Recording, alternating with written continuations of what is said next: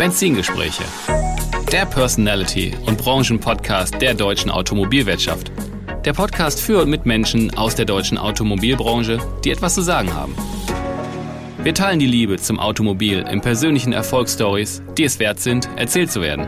Es geht um neue und verschiedene Blickwinkel auf die Autobranche und persönliche Meinungen zukünftiger Geschäftsmodelle und Mobilitätskonzepte. Vom prüfenden Blick in den Rückspiegel bis zur spannenden Aussicht mit Fernlicht in die mobile Zukunft. Ich bin Tim Klötzing, Experte der deutschen Autobranche, Online-Marketing-Spezialist, Unternehmercoach und Agenturinhaber.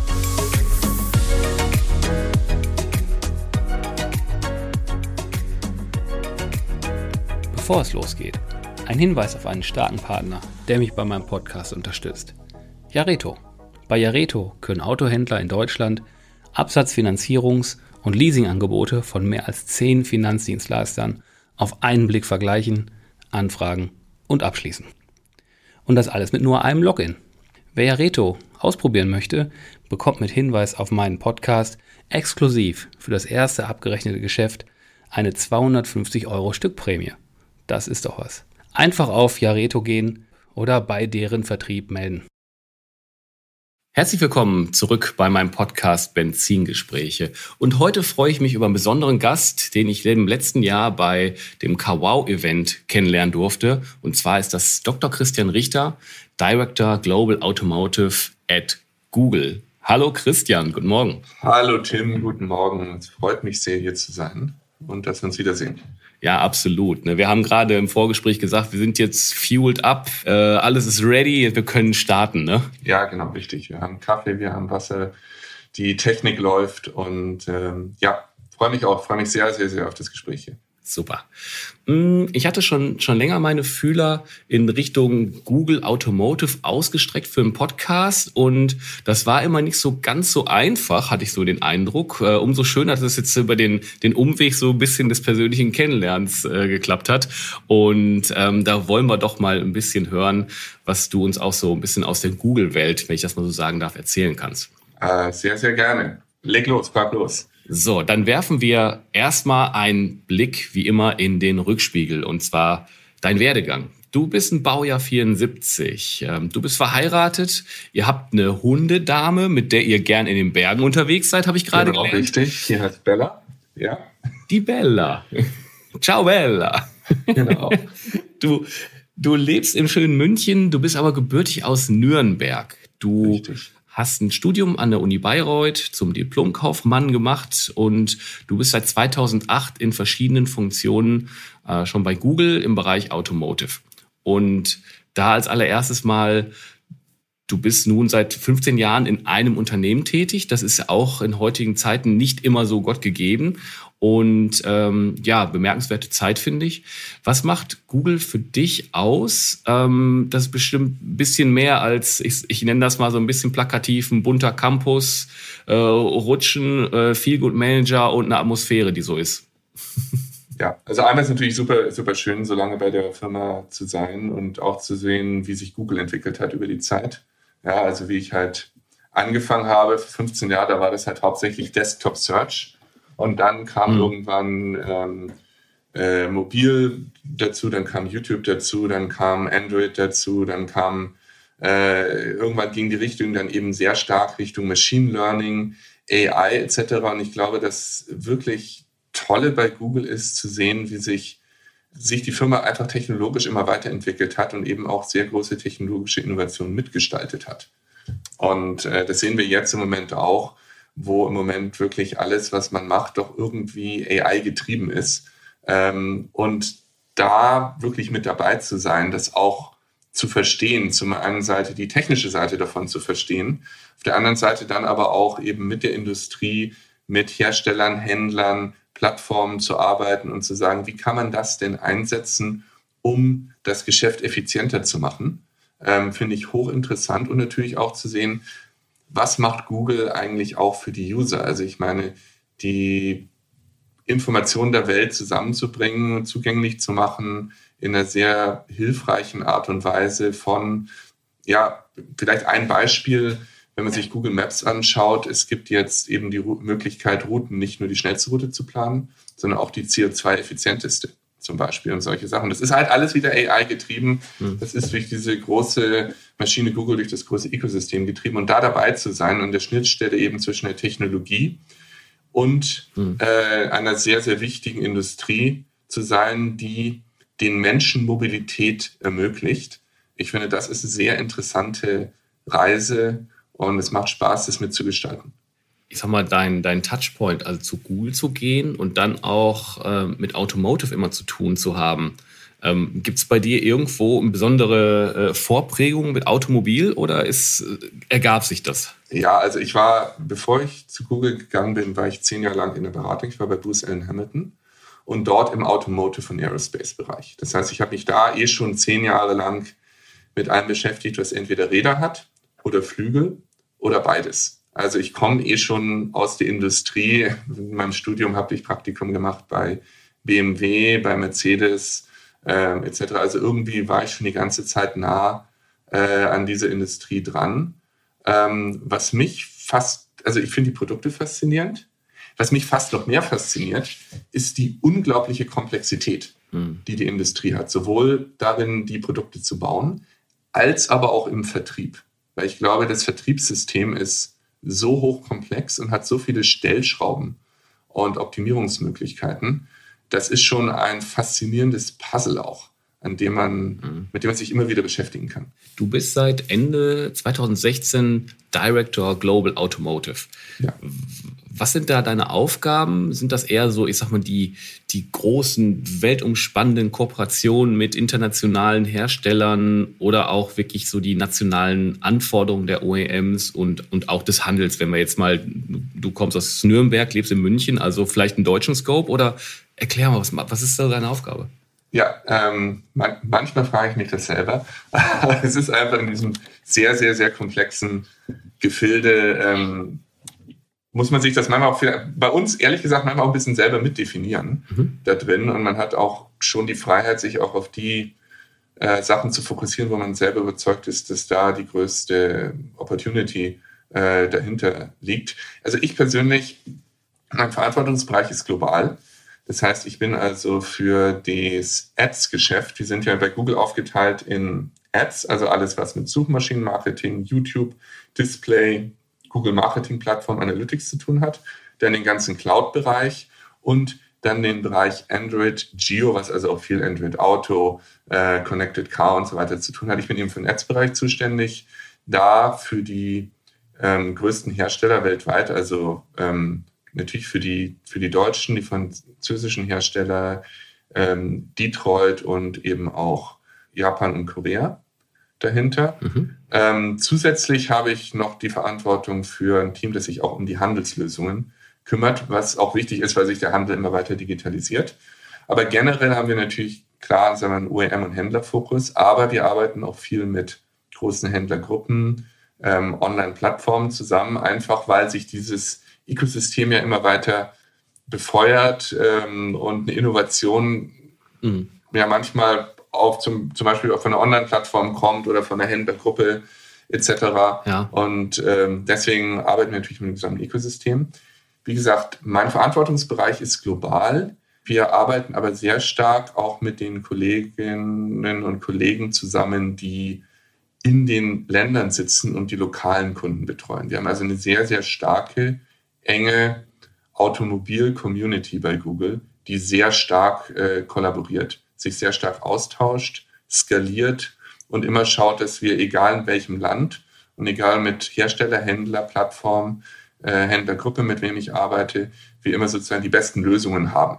Ja, auch, dass wir schauen, dass wir, gute Autoanalogie, das Rad nicht mehrfach erfinden da drin. Also es ist auch viel von meinem Job ist sicherzustellen, dass ähm, wir skalieren, dass wir ähm, auch deduplizieren, was die Aufwände angeht. Mhm. Ja, spannend. Ich wollte gerade schon, schon nachfragen, ob es so aus diesem Mehrklang von, von Herstellern, großen Handelsgruppen, kleinen Händlern, Plattformen irgendwo einen äh, überproportionalen Innovationsrhythmusgeber gibt. Aber das ist, glaube ich, sehr unterschiedlich. Ne? Ja, ich würde sagen, es ist, äh, das ist unterschiedlich. Im Endeffekt ist es wirklich sehr oft getrieben, ob es bei dem Kunden, unabhängig ob es jetzt ein Hersteller, Händler oder Plattform ist, einfach, sagen wir mal, ein Leadership gibt, das auch wirklich digital verstehen will, das auch in, in innovieren möchte dahinter und sich da auch ein gewisses Commitment dazu zeigt. Also das sehen wir eigentlich als den wichtigsten Innovationstreiber ist, das Thema digital als, ja, eigentlich als Chefsache zu betrachten und sich damit auch zu beschäftigen, die entsprechenden Talente ähm, entweder einzustellen oder auszubilden äh, intern und ähm, auch das zum Beispiel bereichsübergreifend äh, zu steuern, nicht nur sagen, das ist jetzt nur Aufgabe von Abteilung X oder irgendwie sowas hier, äh, weil das Thema doch sehr, sehr, sehr komplex ist. Aber eigentlich sehen wir die größte Innovationskraft ziemlich unabhängig davon, welcher, ja, wer, wer das jetzt ist, sehen wir eigentlich wirklich vom Willen der Innovation dahinter. Mhm, okay. Wie blickt ein Unternehmen wie Google auf die Autobranche? Und um es ein bisschen einzugrenzen, ähm, jetzt schon eher mit dem Fokus auf den europäischen beziehungsweise auf den deutschen Markt. Ist der deutsche Markt sehr besonders? Gibt es große Unterschiede zu unseren Nachbarn? Also ich würde sagen, der deutsche Markt, also wenn, sieht man eher Unterschiede wirklich bei Kontinent. Ja, also muss ich sagen, also ich finde zum Beispiel in den USA ähm, ist ja allein schon das Verhältnis zwischen Händlern und Herstellern rechtlich anders geregelt als zum Beispiel ein Agenturmodell. Nicht möglich, obwohl es da im Moment, glaube ich, auch ein bisschen Bewegung gibt da drin. Aber ähm, wenn sehe ich den Unterschied eher wirklich zwischen den Regionen. Asien ist wieder sehr, sehr unterschiedlich, weil also zum Beispiel Japan komplett anders tickt als Australien äh, oder zum Beispiel Südostasien dahinter. Europa äh, ist relativ homogen. Wie blicken wir da drauf? Von Google, wir sehen natürlich, wir schauen meistens natürlich immer auf die Daten dahinter. Und ähm, gerade dadurch, dass wir jetzt gesehen haben, dass zum Beispiel während Corona der Anteil nach Suchanfragen, Autos online zu kaufen, hat massiv zugenommen. Die Industrie hat nachgezogen mit auch besseren Online-Kaufangeboten äh, dahinter, entweder rein Online-Kauf oder eben auch, sagen wir mal, online-driven Omnichannel, wie man sagt, dass, man natürlich online einsteigt, aber zum Schluss natürlich auch beim Händler äh, abschließt. Das heißt, wir sehen einmal natürlich viel größeren digitalen Anteil da drin und zum anderen äh, sehen wir halt auch die Menge der Daten, die da generiert wird. Und äh, mit Daten, vor allem, wie wir sagen, auch First-Party-Data, kann man natürlich sehr, sehr, sehr viel äh, machen und kann auch das Geschäft effizient steuern. Und das ist eigentlich so unser Blick darauf, den wir haben. Eine typische sag mal, so eine typische Car-Buyer-Journey, also so, wenn sich jemand wirklich ein Auto kauft, ähm, hat generiert, das haben wir gemessen, so um die 900 Datenpunkte. Das heißt also, ich schaffe, äh, das kann also sein, dass ich die Website besuche, dass ich mit dem CRM-System des Händlers, Herstellers oder im Callcenter interagiere. Das kann aber auch ruhig ein physischer Besuch äh, sein. Äh, das kann auch ein, sagen, dass mir auf einer Drittplattform Gebote anschaue, dass ich äh, schaue, ob es irgendwelche guten Podcasts gibt, wie Benzingespräche, wo ich vielleicht was über das Auto lerne ähm, und andere Sachen dahinter. Und eben diese 900 Punkte, ähm, je besser man die zusammenbringt, umso besser kann man dann auch einen Prozess aussteuern, der wiederum eine richtig, richtig, richtig gute Kauferfahrung bietet. Und so schauen wir eigentlich drauf. Wir schauen sehr, sehr datengetrieben drauf mhm. und schauen, was kann mhm ähm, die Industrie mit diesen Daten machen, um eben den Verkaufsprozess von Autos auch besser zu gestalten dahinter. Also wirklich, ich sag mal, der digitale Partner oder Verlängerung des Autohandels, so seht ihr euch. Richtig, genau. Richtig. Also wir sind der digitale Partner äh, des Autohandels, aber auch der Hersteller. Ähm, wir arbeiten natürlich auch viel im Bereich Markenbildung. Ähm, YouTube ist eine sehr starke Plattform mhm. äh, in dem Bereich und ähm, wo wir auch viel, zum Beispiel Markenbildung, sehr, sehr viel Dynamik gerade sehen, ist durch die ganzen Elektrofahrzeuge, durch die neuen Player. Die bestehenden Hersteller etablieren neue Marken. Gerade ähm, die neuen Player, die kommen rein, versuchen ihre Marken zu etablieren. Äh, schau sich zum Beispiel die, die chinesischen Marken an, die alle ihr europäisches Hauptquartier gerade auf München setzen ähm, und massiv in den Markt reingehen. Und das heißt, wir schauen natürlich auch sehr stark im Bereich Markenbildung. Aber dann eben auch dann schon wieder zu schauen, wenn ich die Marke bilde, kann ich zum Beispiel äh, darüber was lernen, wie sich die Kunden verhalten, kann ich da schon First-Party-Data generieren, um damit möglicherweise später gut zu verkaufen. dahinter, kann ich das auch als, sagen wir, als Marfo-Tool einsetzen, um einen sehr dynamischen Markt, der sich auch permanent verändert, auch besser zu verstehen dahinter. Okay. Hm, haben sich die Ansprüche von Interessenten und Kunden gegenüber den Autohändlern verändert? Kannst du dazu was sagen? Oder auch, wie haben sich die Ansprüche von Autohändlern gegenüber euch verändert zum Beispiel? Mhm. Also wie werdet ihr gefordert und was beobachtet ihr, ich sag mal, in der Marktbeobachtung zwischen Kunde und Autohändlern? Also ich fange erst mit dem Kunden an und dann mhm. würde ich sagen, äh, gehen, wir, gehen wir zu den Händlern. Mhm. Also bei den Kunden ist es halt so, man kann heutzutage eigentlich alles online kaufen. Ich kann auch große Käufe. Ja. Ich kann teure Unterhaltungselektronik komplett online kaufen. Ich kann einen Immobilienkredit online abschließen. Ich kann theoretisch eine Immobilie kaufen, kann die online besichtigen und ja, ich muss halt, also, also im Extremfall noch einmal zum Notar, würde ich jetzt keinen raten. Ich würde mal sagen, schaut euch das Ding auf jeden Fall selber nochmal an. Aber äh, Oder Uhren, nimm mal Uhren. Uhren, Uhren stimmt. online kaufen. Ja. Sechsstelliger Bereich, gar kein Problem. Kannst du online ja, shoppen. Stimmt, gibt es auch viele Plattformen, Watchmaster oder, oder andere Sachen mhm. äh, dahinter. Genau. Und ähm, der Kunde ist eigentlich drauf, verlässt sich eigentlich drauf, dass er alles gut online kaufen kann und dass das auch perfekte Prozesse sind. Ja, oder auch Luxusprodukte. Ich meine, wenn man sich zum Beispiel LVMH anschaut, die ganzen Maisons von denen, äh, Louis Vuitton etc., die haben einen unglaublich guten Online-Prozess dahinter. Das heißt, ich habe jetzt einfach einen Kunden, der sagt, ich kann wirklich alles online machen. Warum kann ich das nicht beim Auto? Mhm. Ja, und was wir dann auch sehen, ist, dass die Kunden eigentlich immer dahin gehen, sehr oft, wo der beste und reibungsloseste Vertriebsprozess ist, der ihnen einfach eine unglaublich gute Kundenerfahrung gibt, der einfach geht, wo sie einmal ihre Daten eingeben müssen und nicht zwei oder dreimal, ähm, wo sie durch, gut durchgereicht werden, wo sie nicht ähm, irgendwie nochmal fünf, fünf, fünf Screens runterscrollen müssen oder irgendwie solche Sachen dahinter. Und da sagen wir auch, die Kunden gehen eigentlich mittlerweile dahin, wo die beste Kundenexperience ist. Natürlich muss das Produkt auch stimmen, aber wenn das Produkt stimmt, entscheidet sehr, sehr oft die Customer Experience mittlerweile. Mhm. Und ich glaube, das ist einfach so, was man sich klar sein muss die Kunden sind mittlerweile daran gewöhnt, dass, äh, dass es ist und sie warten es auch. Und dann, wenn wir es jetzt umdrehen Richtung Händler, die Händler sagen natürlich auch mit uns, wie können wir denn auf diese Kundenanforderungen auch antworten? Was kann man auf der technologischen Seite machen? Welche Infrastruktur brauchen wir? Aber was sind auch, ähm, sagen wir mal, Prozesse und ähm, Best Practices, wie man so schön im Deutschen sagt, um das dann auch umzusetzen?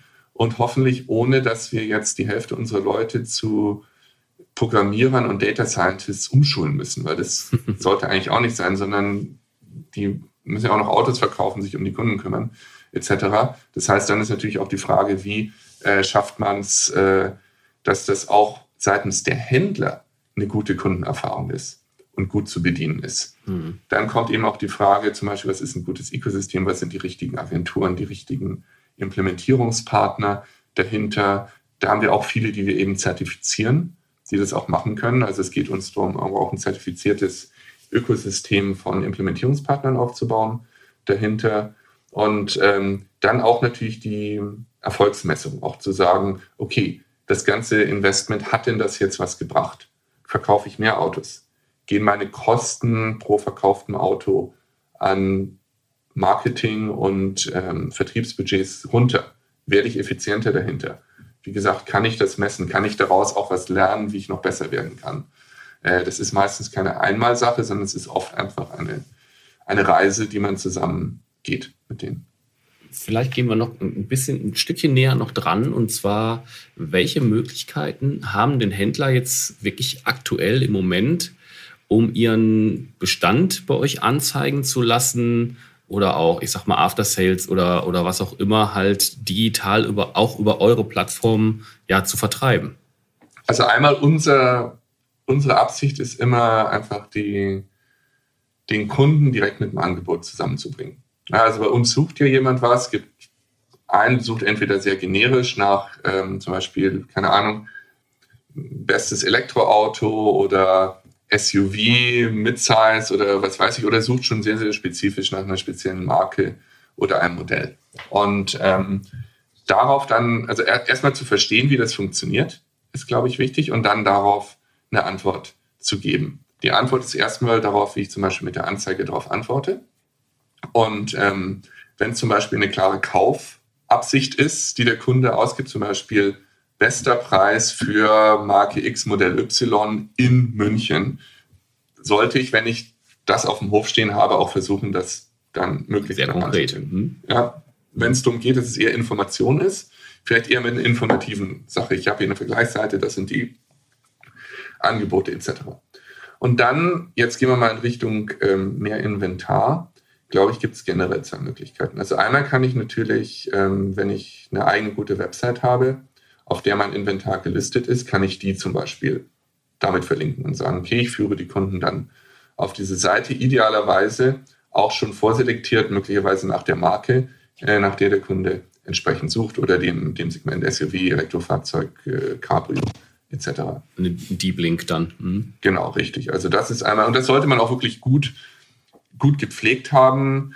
Ähm, wichtig dabei auch immer, dass das dann auch entsprechend mit dem eigenen CRM vernetzt ist, dass wenn der Kunde dann da sich dafür interessiert, dass man dann da den Prozess auch weiterführen kann. Auch Telefonanrufe, vielleicht komme ich da später nochmal dazu. Die andere Sache ist, viele Händler haben ja schon Inventar-Feed. Das heißt, sie haben ihr gesamtes Inventar in dem Feed digitalisiert. Das ist ja meistens auch die Feeds, mit denen sie mit den großen Plattformen wie Mobile oder Autoscout äh, oder Cover oder irgendwie sowas halt zusammenarbeiten äh, da drin.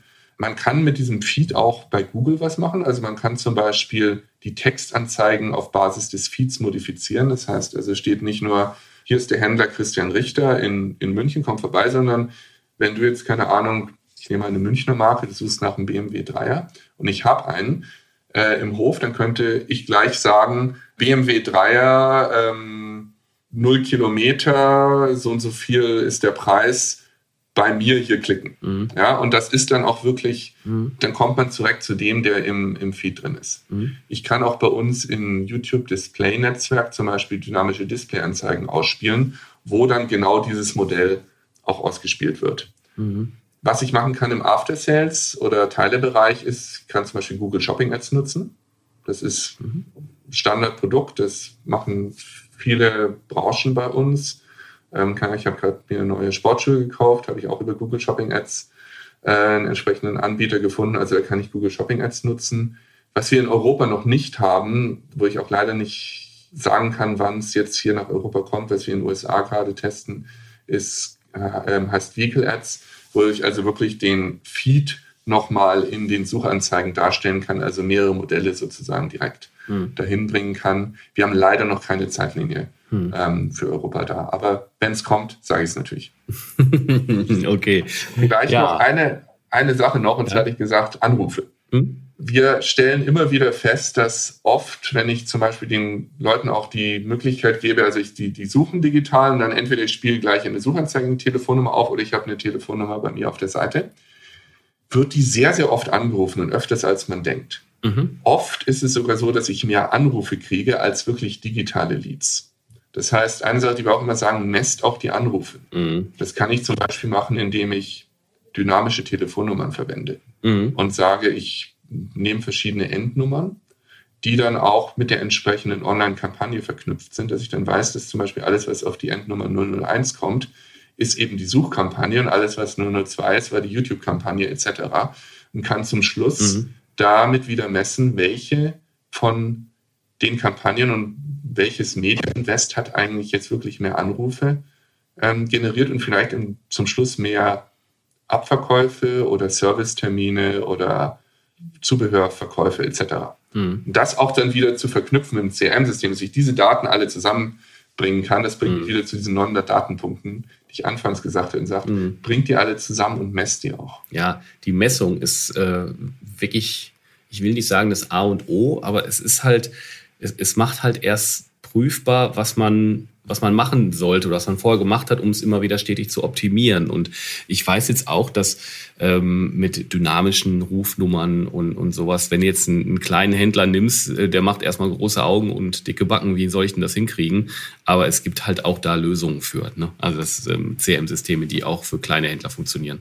Ja, und man muss das ja auch nicht am Anfang überkomplizieren. Das langt ja, wenn man, keine Ahnung, drei Kanäle misst und mhm. wir haben das mal mit einem Händler gemacht, das ist schon eine Zeit her, da haben wir dann tatsächlich den Leuten zwei Telefone auf den Tisch gestellt, das normale Telefon und das Google Phone und haben mal gesagt, jetzt schau mal, welches öfter klingelt. Dahinter. Und es war sehr, es war, war sehr plakativ, ja. Da wussten die Leute aber genau, wenn der Apparat klingelt, dann haben die Leute eben die, die Online-Anzeigen gesehen und kommen aus dem Kanal. Ja, geil. Das ist das rote Google Phone oder ein buntes Google Phone. Ja, ich glaube, ich glaub, es war bunt. Ich glaube, es hatte die, äh, die, äh, die entsprechenden Sehr Farben. schön. Ja. ja. ja. Ähm, wir nehmen mal den Blick aus dem Rückspiegel raus und machen das Fernlicht an und gucken nach vorne. Und da hast du mir quasi mit einer Frage schon ein bisschen den Wind aus den Segeln genommen, weil dieses Thema Absicht. Google W. Das ist gar kein Problem, aber äh, ist auch eine schöne Überleitung. Äh, Google Vehicle Ads ähm, ist ein Thema, was den einen oder anderen Spezialisten hier schon irgendwie äh, ein bisschen bewegt, aber du hast ja gerade selber gesagt, das ist ein Thema, das ist in den USA erstmal, glaube ich, ausgerollt. Ja. Europa ist, äh, steht noch hinten an. Gibt es irgendwie aus den USA eine gewisse Erfahrung, die du teilen kannst? Oder ist das, ist das noch zu abstrakt?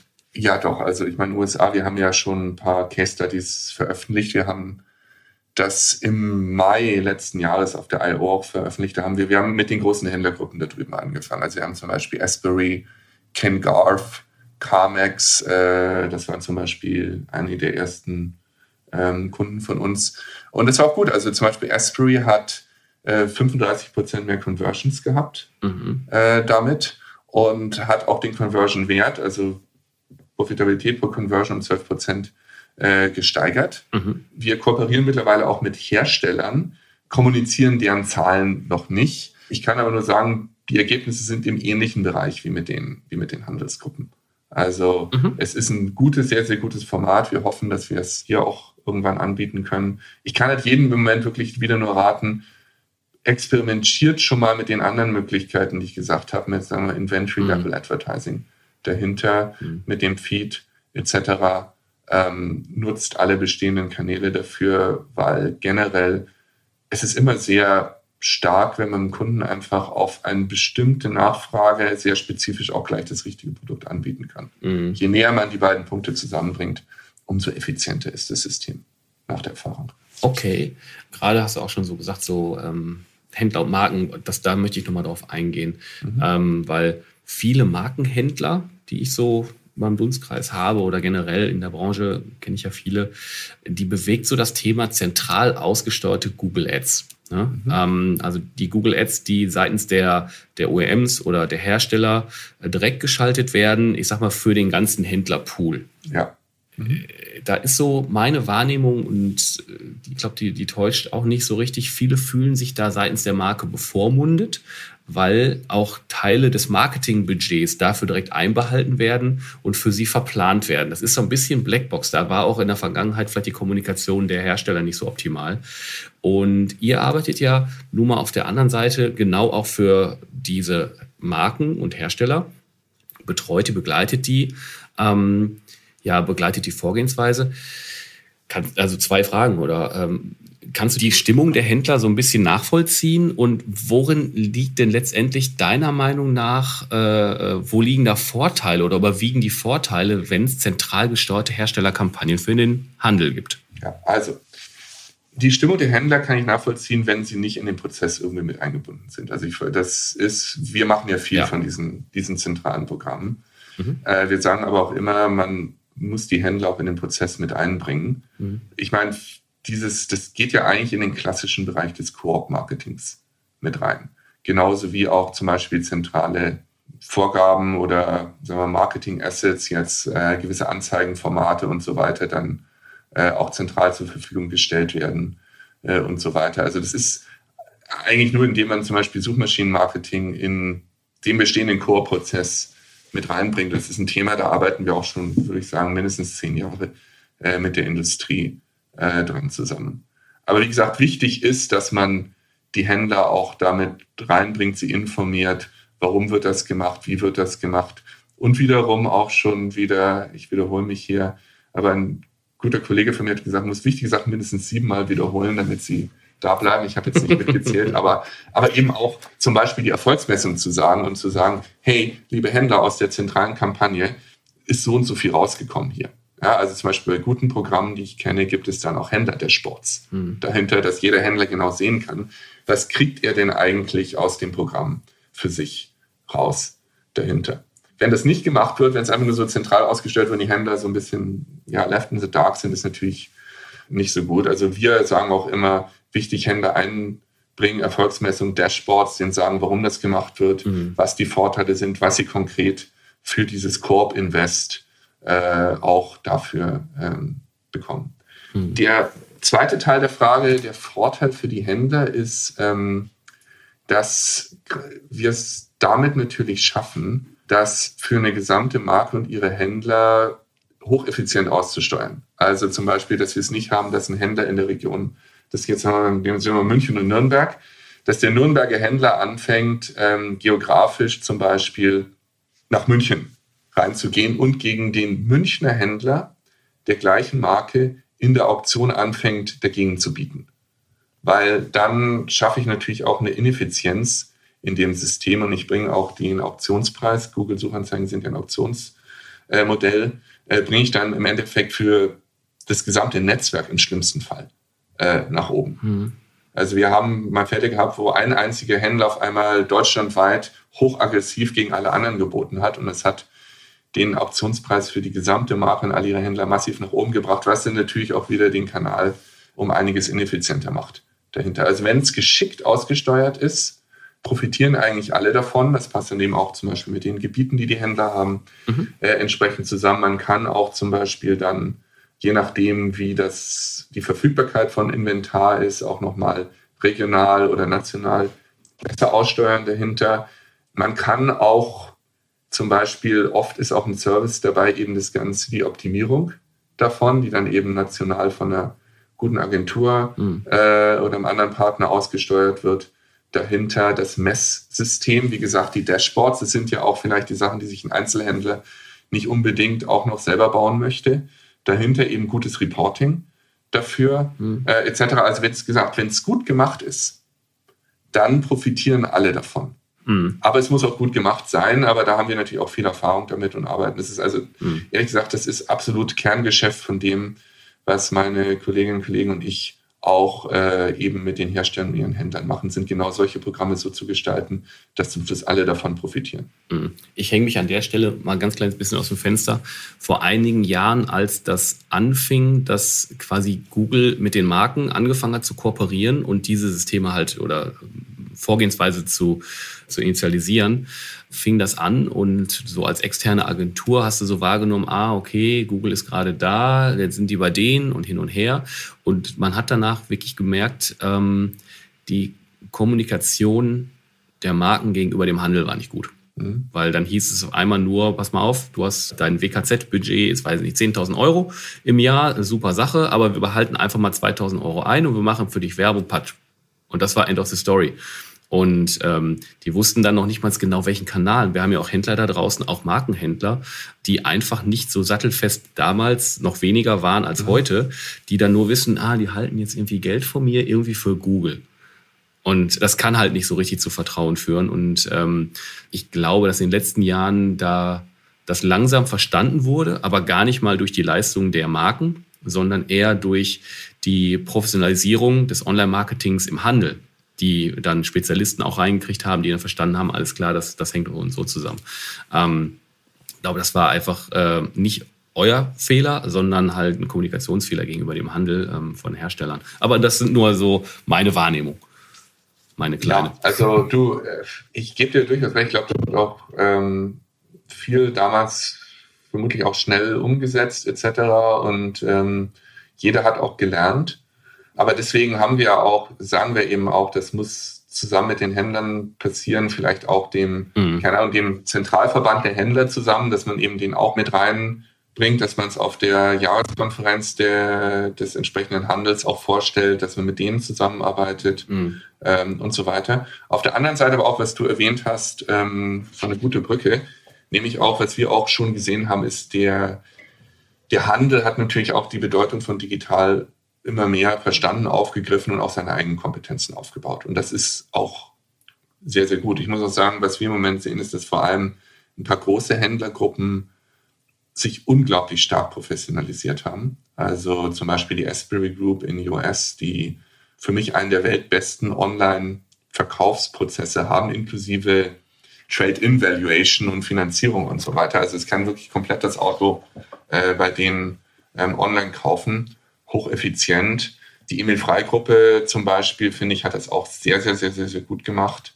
Mit denen arbeiten wir auch, zum, äh, auch viel zusammen. Aber auch kleinere Händler, die das gut machen. Ich meine, es ist nicht unbedingt eine Frage der Größe, sondern es ist einfach eine Frage, wie stark hat das Management verstanden, dass das ein unglaublich wichtiger Kanal ist und behandelt den auch, äh, auch entsprechend dahinter. Und natürlich gibt es auch ein besseres Ökosystem, immer mehr Agenturen, Implementierungspartner, die da auch helfen können. Ja, also wie gesagt, das ist so Mhm. Das ist wirklich so ein Ökosystemspiel. Ja, ja. Ähm, und unser Ziel ist eigentlich immer, das gesamte Ökosystem effizienter zu machen. Auf der anderen Seite ist natürlich auch Veränderung. Also wer überhaupt nicht mit dem digitalen Kanal zurechtkommt, selbst Verkäufe, die im Händler passieren, meistens ist der, geht der Kunde schon hoch vorinformiert rein, wenn er den Showroom betritt. Der weiß genau, welches Modell er will, welche Marke er will und weiß vielleicht auch schon, hat schon eine klare Preisvorstellung, weil er sich das auch schon vorher ausgesucht hat.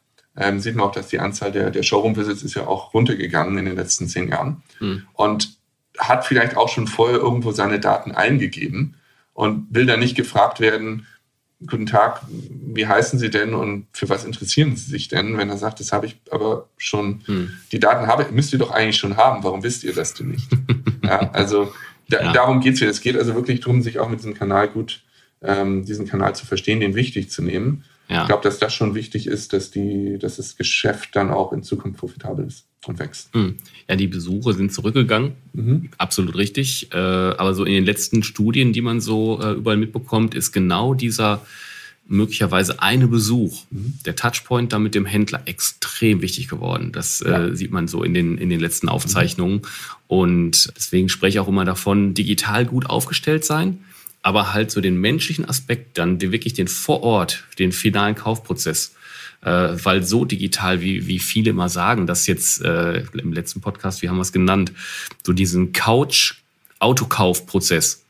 Von der Couch aus, also Full Stack, ist es dann doch seltener, weil dann ist immer noch so der Bezug zum lokalen Händler. Ähm, es wird auch immer wieder gesagt, dass ja. eine gute Kauferfahrung ein ganz hoher Ausschlag ist oder gute Serviceerfahrung, das nächste Auto dort zu kaufen. Also dieses Trust, ähm, das, das Menschliche, ist dann, muss dann halt vollzogen werden. Das ist ganz wichtig. Das stimmt. Also einmal, wir so nach unseren Daten ist es so, dass sagen wir, es gibt ein paar, es gibt ein Segment, das möchte wirklich von der Couch kaufen. Es gibt auch gewisse Kunden, die sagen, also wir machen immer diese, diese Gearshifts-Studie, wo auch fragen die Leute zum Beispiel, mhm. es gibt gewisse Kunden, die sagen, ähm, wir möchten ähm, überhaupt nicht digital kaufen, ich will alles physisch machen. Wenn man die beiden Seiten zusammennimmt, komme ich auf ungefähr 20 Prozent der Autokäufe. Das heißt, ich habe immer noch 80 Prozent, mhm. die digital und physisch kombinieren. Ja. Und ähm, natürlich sehr oft startet die ganze äh, Suche nach dem Auto digital. Aber zum Schluss gehen wir natürlich doch zum Händler und auch danach, ich meine, es geht ja dann um die gesamte, wie man auf Deutsch so schön sagt, Ownership Experience äh, dahinter. Also was passiert danach? Ich meine, es muss ja auch jemand sein, der das Auto service, der den äh, vielleicht bei Elektrofahrzeugen dann Batteriewartung macht etc., der einem beim Ausbau der ähm, Ladeinfrastruktur hilft und so weiter. Also mhm. da kommt ja auch noch was danach. Also das heißt, da hat der Handel ja auch eine unglaublich wichtige Rolle da drin. Mhm. Und deswegen würde ich sagen, es geht auch sehr stark in die Richtung Digital Driven Omnichannel. Das ist auch ein wunderschönes Wort.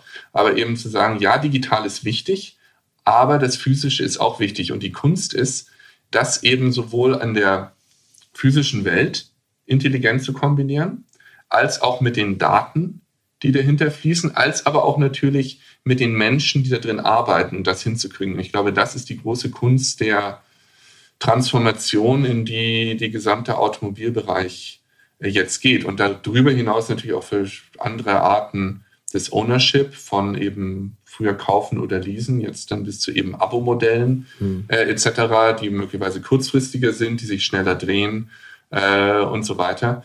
Ähm, Gibt es natürlich sehr, sehr viele Möglichkeiten, in die das gehen kann. Aber hm. ja, ich habe auch, ich muss auch sagen, ich habe selten so viel Veränderung gesehen in dieser Industrie ja, wie jetzt. Ich wollte es gerade sagen. Das ist eine spannende, ist spannende Sache, gerade da dabei zu sein ja, Antriebskonzepte, Vertriebsmodelle ändern sich. Äh, das ist ja alles in Bewegung. Das ist ja wirklich genau. Wahnsinn. Ne? Mm, ja, Christian, danke schön an dieser Stelle, dass du meine Fragen alle so, so cool beantwortet Sehr hast gerne. und Insights gegeben hast. Wir sind so am Ende des Podcasts angekommen und da habe ich immer eine Hauptabschlussfrage. Okay. Da bin ich mal gespannt, weil du ja häufig in Amerika, äh, in Kalifornien unterwegs bist. Mal gucken, was da so denke ich mal, oder? Ja, doch schon. Oder ist das eine eine? Ja, ja, doch. Ja, also es schon, gab ne? eine Zeit, da ist man nicht so viel gereist, aber jetzt natürlich, äh, jetzt ja, natürlich okay. wieder, das wieder, wieder möglich ist. Ja. ja, aber auch bei so einem Konzern wie Google wirst du wahrscheinlich da auch vielleicht das eine oder andere Insight haben. Wann sitzt du das erste Mal in einem komplett autonomen Auto? Sprich, morgens, du gehst zum Auto, ob das jetzt angefahren kommt oder da steht, ist mal egal. Du setzt dich rein, sagst, wo du hin möchtest, machst eine Zeitung auf, lässt dich was, was ich zur Arbeit fahren und kümmerst dich nicht um was um dich rum passiert. Okay, also. ähm, ist, eine, ist, ist eine schwierige Frage, weil es ist natürlich wahnsinnig schwierig, diese Technologie äh, vorherzusagen. Theoretisch kann man das jetzt schon machen. Also zum Beispiel Waymo One ist ja, gibt's ähm, im Silicon Valley und ich glaube in Phoenix. Mhm. Da kann man das jetzt schon machen. Ja, dann kommt dann halt so ein Waymo-Auto und dann setzt man, äh, setzt man sich da rein wie die Technologie, wie schnell die sich ausrollen wird, ich muss sagen, da, da bin ich halt auch technisch nicht der Experte dafür. Ja, mhm. also man sieht ja, in, in welche Richtung das im Moment hier geht. Ich glaube, sehr viel auf ähm, zum Beispiel das Level 3, Level 4 fahren, wo man zum Beispiel dann auf der, vor allem auf der Autobahn, das ja viel einfacher ist zu navigieren, wenn alle Autos in eine Richtung fahren, dass man zum Beispiel dann mehr auf Autopilot gehen kann. Ich glaube, es hängt auch immer noch ab vom Wetter meines Verständnisses nach, wie gesagt, mhm. ich bin nicht der Experte, aber es ist auch die Frage sehr stark äh, Regen, Schnee, mhm. ist teilweise immer noch ein bisschen ein Problem äh, mit den Sensoren dahinter. Ich schaue hier gerade zum Fenster raus, äh, hier ist alles eingeschneit. Ähm, deswegen, also das ist nochmal eine Sache. Ich glaube aber, dass es eventuell schon kommen wird. Äh, vielleicht kommt es auch erstmal im Bereich Public Transport, mhm. vielleicht kommt es im Bereich Commercial Vehicles auch mhm. dahinter. Wie gesagt, wenn man es will, kann man es jetzt schon in ein paar Testregionen machen. Mhm. Bei all den Dingern würde ich auch persönlich immer sagen, so eine Technologie ist halt auch immer eine S-Kurve. Und vielleicht sind wir jetzt ungefähr da, wo sie noch ein bisschen flach ist, aber irgendwann wird sie dann auch mhm. äh, steiler werden. Mhm. Und ähm, ja, also irgendwann wird es kommen. Ja. Bis man es wirklich überall hat, glaube ich, wird es bestimmt noch äh, eine Zeit dauern. Aber wie gesagt, okay. wenn du es machen willst, kannst es, kannst es jetzt schon machen, mhm. äh, halt noch nicht überall auf der Welt. ich merke schon, du bist ein harter Knochen. Also, ja. äh, wenn ich jetzt den, den, den privaten Christian frage, ja. was glaubt denn der, wann er das in München vielleicht äh, machen könnte? Konkrete Zahl. oh Gott. Ähm, das ist echt schwierig. Also, ähm, Kommt keiner ohne raus. Hier nochmal der offizielle Disclaimer. Waymo ist kein Teil von Google, Waymo ist Teil von Alphabet. Wenn Waymo ein Announcement macht, dann ich aus der Presse wie alle anderen auch. Gut, also das habe ich jetzt nochmal ganz wichtig hier, ganz wichtig hier gesagt. Ähm, ja, ja, ja. Ich persönlich glaube, ähm, dass es in acht bis 15 Jahren ungefähr so weit sein wird. Okay. Ich kann mich aber auch komplett irren. Und das habe ich jetzt einfach so gesagt. Ja, darum ging es mir. Äh, wirklich als reine Privatperson. Ja, ja, ganz genau, darum Als reine persönliche Privatperson und ohne irgendwelches Wissen über Technologien, Rolloutpläne etc. Ja, ja. Äh, zu haben. Und ähm, hm? ich kann auch komplett falsch liegen dahinter. Ja. Okay. Aber danke, also darum ging es mir. Ich habe äh, beim Stellen der Frage ehrlich gesagt gar nicht äh, über, über mögliche Verquickungen oder so nachgedacht. Ja. Mir geht's da aber auch immer um den, den persönlichen ähm, Eindruck. Und ja. ähm, ich habe in, in, den, in der Menge der Interviews auch schon so unfassbar viele verschiedene ähm, Aussagen gehört. Das ist halt immer wieder spannend. Ne? Auf jeden ja. Fall sind die Aussagen, ich glaube, am Anfang, ich habe ja fast vor vier Jahren hier mit dem Format angefangen, am Anfang waren die Aussagen eher ein kürzerer Zeitraum, kurioserweise. Und das wird immer länger, mhm. habe ich das, das Gefühl. Also, weil immer mehr klar wird, dass es doch nicht mal eben so einfach ist, äh, die, die Umstände da zu regeln und äh, zu machen, zu tun. Ja, und aber gut. Ich habe ich hab bei jeder Technologie immer diese, es gibt ja diese Technologiekurve, dass es am Anfang immer dieses gro diese große Excitement gibt. Mhm. Und dann gibt es erstmal den großen Reality-Check. Und dann irgendwann setzt dann die wirkliche S-Kurve ein mhm. äh, dahinter. Und ich glaube, wir sind wahrscheinlich jetzt so über diesen ersten Excitement-Hügel rüber. Und jetzt wird gerade wirklich geschaut, ich, also was ich mir wirklich vorstellen kann, das ist relativ bald im Premium-Segment, das sieht man ja auch, was die ganzen äh, Hersteller machen, dass ich Level 3, 3 Plus oder sowas wahrscheinlich habe und dann ähm, mhm. eben vor allem auf der Autobahn oder sowas äh, das machen kann. Was ja schön ist, wenn man eine längere Distanz fährt, dass man sich dann Absolut. ein bisschen äh, entspannen kann darunter. Aber wie gesagt, super schwierig zu sagen und auch nicht mein Fachbereich, muss ich ganz ehrlich sagen, dahinter. Okay. Ja, dann sind wir für heute mit dem Podcast am Ende angelangt. Und ähm, ja, danke, dass du die Zeit genommen hast. Äh, ich bin sehr glücklich, äh, dass ich jetzt mal jemanden von Google vors Mikrofon bekommen habe und dann ausgerechnet dann auch noch jemand in, in deiner Funktion, der wirklich so einen Überblick hat, äh, bin ich sehr dankbar für. Toll, dass wir uns kennengelernt haben da letztes Jahr und auch so einen Kontakt pflegen und dass du hier heute den Hörern auch echt ähm, einige Insights gegeben hast. Tim, vielen Dank. Mir hat es auch echt Spaß gemacht. Ich hoffe, wir können es irgendwann wiederholen. Und ähm, gerne. Nochmals herzlichen Dank und ich wünsche dir noch einen schönen Rest des Tages. Alles klar. Ja, vielen Dank. Ähm, und damit äh, sagen wir mal eben Tschüss, ciao und bis zum nächsten Mal. Macht's gut da draußen.